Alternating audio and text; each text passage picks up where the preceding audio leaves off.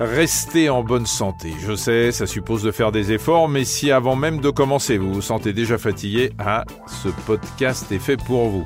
Parce qu'un petit geste santé peut changer beaucoup de choses, tous les samedis, les spécialistes que nous avons choisis vous aideront avec des conseils pratiques pour garder la forme.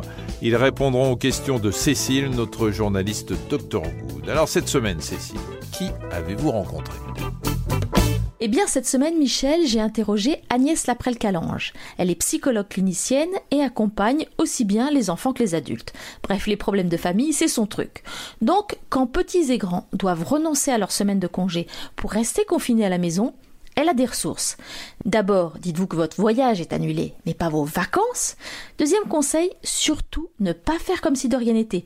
Laissez sortir vos émotions. On peut être bien, bien frustré, euh, triste, euh, en colère ou, euh, ou angoissé. Enfin, il faut, je pense qu'il faut quand même accueillir toutes ces émotions de frustration, de tristesse et pouvoir même en parler, je trouve, en famille de ce qui était prévu.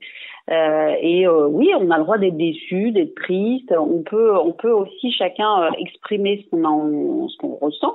Et après, relativiser aussi, en dire qu'on est aussi en bonne santé, Hein, euh, L'adulte a quand même la compréhension de l'obligation sanitaire, donc il peut quand même faire passer ce message et, euh, pouvoir rebondir sur ce qu'on va prévoir à la place en fait.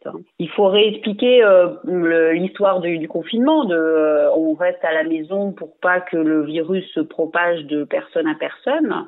Donc il ne faut pas voyager parce que sinon le virus peut voyager avec les personnes. Mais ce qui est important de dire, je pense que c'est quand même des vacances en fait, même si c'est des vacances à la maison. C'est pas une punition, mais c'est une solution pour que le virus ne se propage pas et qu'on soit bien en sécurité. Donc vacances à la maison, ça peut être vu très bien comme du positif hein, pour les enfants. Hein.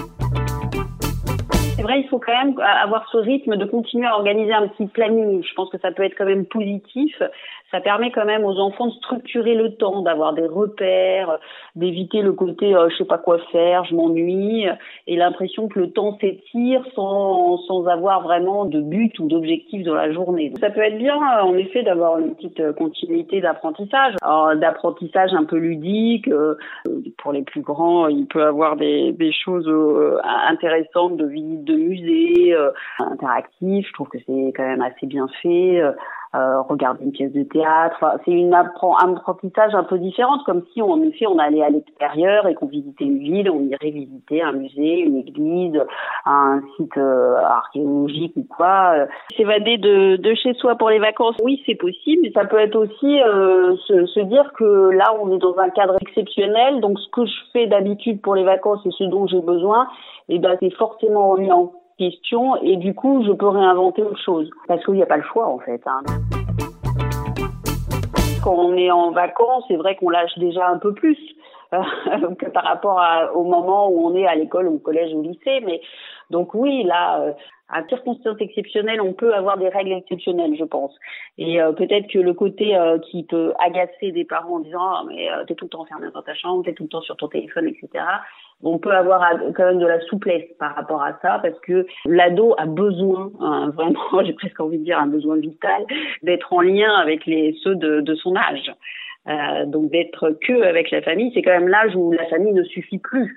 Donc euh, si on s'y oppose beaucoup plus, ça va créer des tensions vraiment importantes. L'ado a quand même beaucoup plus de mal à gérer ses émotions, hein. c'est physiologique. Hein. les neurosciences nous l'apprennent quand même pas mal que au niveau émotionnel, ça explose quand même pas mal parce qu'il n'est pas encore tout à fait équipé.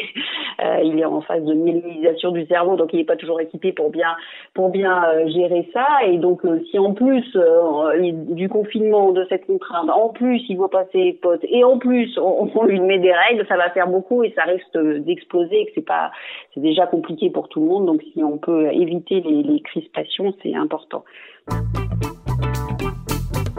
Comment gérer la perspective de peut-être pas de finir l'année avec les, les, copains, avec la maîtresse euh, On commence vaguement à en entendre parler, mais je pense que pour l'instant, pour les enfants plus jeunes, c'est-à-dire je dirais en primaire, il faut filtrer l'info en fait. C'est pas mentir. Hein. Ceux qui sont au collège, lycée, ils ont déjà euh, ce genre d'infos parce qu'ils se la passent facilement entre copains.